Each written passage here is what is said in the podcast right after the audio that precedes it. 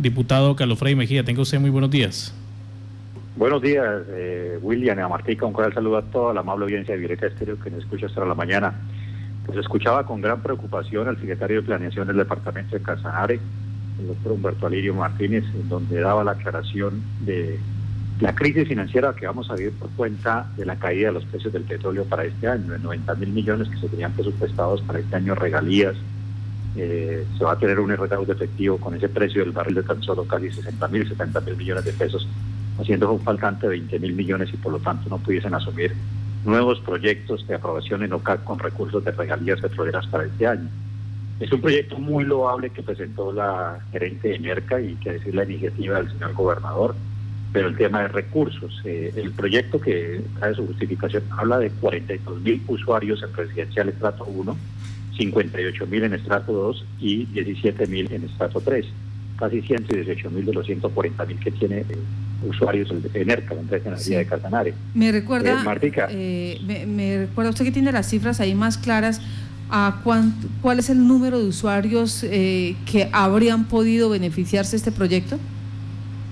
118 mil, que son los estratos 1, 2 y 3, 1, 2 y 3, eh, que justifica este proyecto de ordenanza casi por un valor de 14.700 millones de pesos, eh, porque incluye dos meses, incluía el mes de abril y el mes de mayo.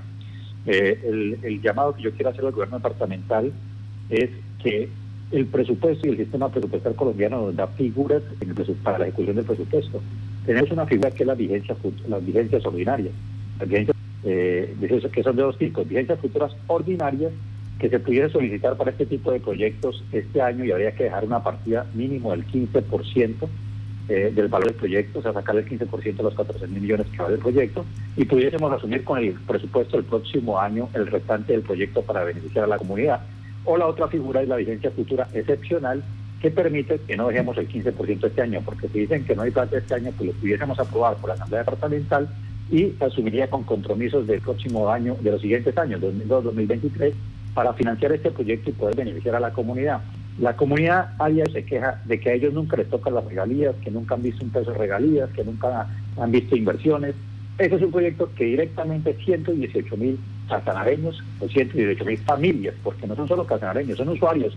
En casa que yo soy el usuario, eh, aquí hay un núcleo familiar de 3, 4 personas que son también los que se van a beneficiar con que yo me ahorre en un recibo de la luz y eso pueda servir para garantizar un mercado en mi hogar máximo en estos momentos de cuarentena y de aislamiento obligatorio preventivo. Entonces, es un proyecto muy social, es un proyecto que va a impactar directamente a la comunidad.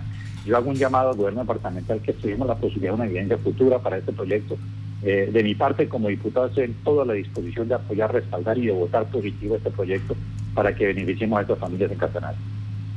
Bueno, entonces eh, esa es, esa sería como una alternativa. ¿Esa alternativa que usted está proponiendo la conoce ya la gobernación de Casanare? No, no la conoce. Yo, acabo de escuchar al secretario y estaba pensando aquí en mi interior, dije, ¿por qué no recurrir a una evidencia futura? Piensa ordinaria si tenemos el 15% de valor del proyecto en el presupuesto este año y si no lo tenemos, pues pidamos una evidencia futura excepcional. Habría que hacer todo el ajuste, pedir la, certificación al COPIT, al Consejo de Política Fiscal Departamento. Eh, ahí de pronto hay un perro y es que hay que eh, la vigencia tiene que estar incluida en el plan de desarrollo. Hoy en día no hemos aprobado plan de desarrollo, estamos trabajando con el plan de desarrollo anterior. Habría que pensar primero una modificación al plan de desarrollo anterior o aprobar rápidamente el plan de desarrollo de Casanare, pero pues todo es un proceso. Eh, no nos han entregado, no nos han registrado una departamental todavía el plan de desarrollo. Habría que pensar en una modificación al plan de desarrollo eh, anterior, habría que ver la figura jurídica, pero sí buscar la comba al palo, porque para eso somos buenos los colombianos y lo que necesitamos es beneficiar a la comunidad de Casanare. Sí, señor.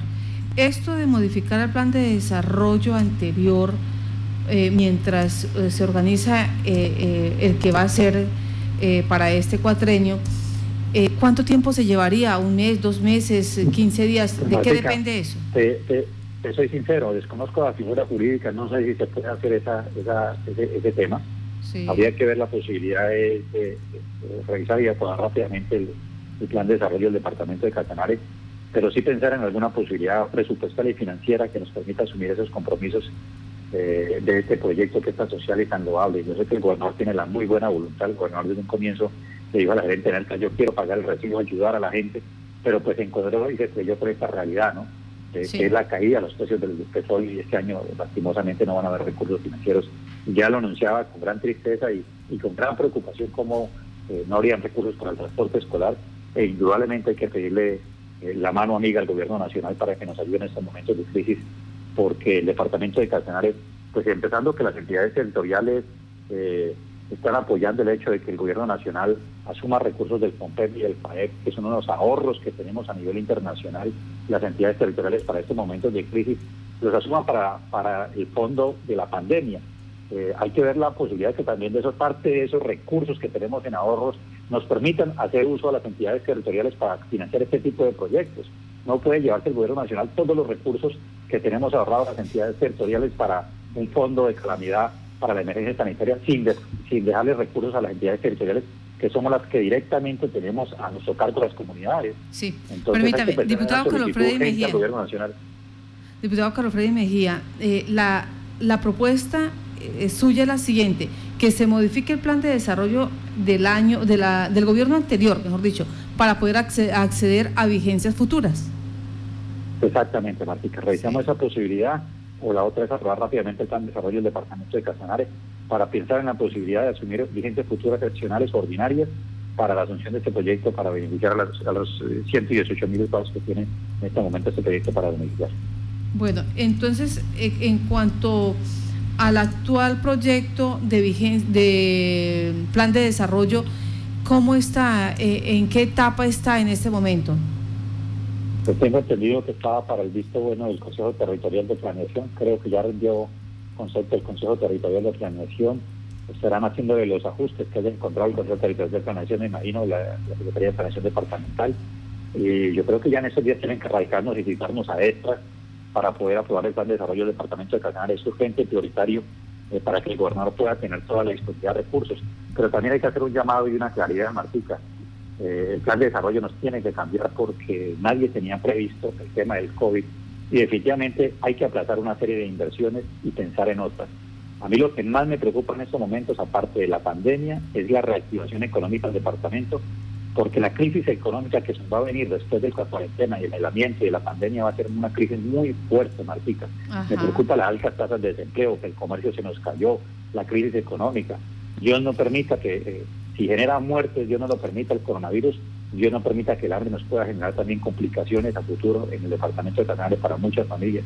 Por eso hay que pensar en la reactivación económica del departamento, aplazar una serie de inversiones y guardarla por reactivar la economía del departamento para que la gente tenga al menos que llevar a su casa de mercado. Permítame, Johan Solano está por estos lados. Gracias, Marta. Eh, ha dicho algo muy importante el diputado Carlos Frey Mejía y es algo de lo que hemos venido hablando hace varios días se tiene que hacer una modificación al plan de desarrollo, eso es innegable. ¿Ha tenido la oportunidad usted, diputado, de tocar ese tema con la administración departamental? No, no hemos tenido la posibilidad porque pues uno entiende que están en esos temas de todos de pandemia, haciendo los comités de emergencia, temas sanitarios. Nosotros como Asamblea venimos trabajando en este tema de servicios públicos. Quiero contarle la mala audiencia que ayer ya salió la citación para la gerente de ENERCA, eh, son cinco días calendario hábiles que quedan de ella para que yo conteste alrededor de 32 preguntas que se hicieron en el cuestionario eh, y estaremos informando ya la fecha definitiva del debate. Creemos que es para el martes de la otra semana esta situación a la gerente de NERCA. E igual estamos trabajando con la mesa de salud departamental de la comisión para el tema de todo de emergencia sanitaria y todo el equipamiento y los insumos de protección que se le estén dando nuestros médicos y personal de la salud en los hospitales de Casanare. Eh, no hemos tenido tiempo de hablar de esos temas, pero sí hacer un llamado al Ministerio Departamental de que hay que hacer un reajuste a ese proyecto de plan de desarrollo que tienen a presentar, porque hay que pensar en tema de post-pandemia. Eh, si viene el tema de la pandemia, porque no sabemos si eso se pueda alargar y el elemento migratorio lo desconocemos, eso está en cabeza del gobierno nacional, pero también hay que ir pensando en el tema de post-pandemia, cómo irían a ser los proyectos estos próximos cuatro años porque este año es un año muy crítico, pero también hay que pensar en los próximos tres años cómo iremos a afrontar, los efectos y las consecuencias de la pospandemia. Permítame, eh, diputado, porque dentro de sus apreciaciones dice, se debe también priorizar los proyectos actuales para asegurar recursos para la atención de la pandemia. Eso quiere decir que de esto que ya estaba asegurado y que en este momento pues están casi a, a puertas de contratar, y eso lo dejó ver el secretario de Planeación, eh, que, hay 65 mil millones de pesos, por ejemplo, en regalías, no están contratados, están allí a puertas de ser contratados porque ya fueron viabilizados. O sea, que se debería sacrificar alguno de estos proyectos eh, para poder atender la situación de crisis de la pandemia. Bueno, había que dar la posibilidad, creo que el decreto da posibilidades en ese tipo, eh, ya hay que revisar jurídicamente y se empieza a aplazar un tipo de inversión de los que se, han iniciado procesos contractuales, pedir el acompañamiento de los entes de control, porque usted sabe que todo hay que hacerlo en compañía de ellos, pero sí pedir esa solicitud de que permitan eh, aplazar una ejecución presupuestal de este tipo y darle prioridad, que es otra posibilidad presupuestal que se pudiese tener para financiar este proyecto. Repito, este es un proyecto muy social que va a beneficiar a la gente a diario vemos la gente cómo se está quejando por el tema de los recibos, eh, más en este momento, porque la gente estuviera trabajando, la gente estuviera laborando, pues sencillamente la gente tendría con qué pagar los recibos, pero en este momento es muy difícil asumir el compromiso de recibos. Por eso también le hago un llamado a los 19 alcaldes que piensen en la posibilidad de montar el impuesto al alumbrado público o de financiarlo con otros recursos que tengan ingresos corrientes de libre destinación, que bien sean tributarios o recursos de regalías, financiar al alumbrado público porque es un porcentaje alto en este momento también en la factura de energía. Pues diputado, eh, perdón, William. Diputado, ¿presentará usted o hablará ante la gobernación del, de eh, la gobernación de Casanares sobre esa propuesta de las vigencias futuras, bien sea ordinarias o excepcional? Sí, sí, claro. El día de hoy me estaré comunicando con el señor gobernador, con el secretario de Planeación, con el secretario de Hacienda, para plantearles esta posibilidad que revisemos las posibilidades jurídicas y financieras del sistema presupuestal colombiano nos permite este tipo de figuras jurídicas y presupuestales que las analicemos, las revisemos, pero que no dejemos morir el proyecto porque, insisto, es un proyecto muy social que va a beneficiar a la comunidad. Pues estaremos eh, muy pendientes de la respuesta de la gobernación ante esta propuesta. Muchas gracias, eh, diputado Carlos Frey Mejida. A ustedes, muy amables, Dios los bendiga. Feliz día para todos los cafenareros.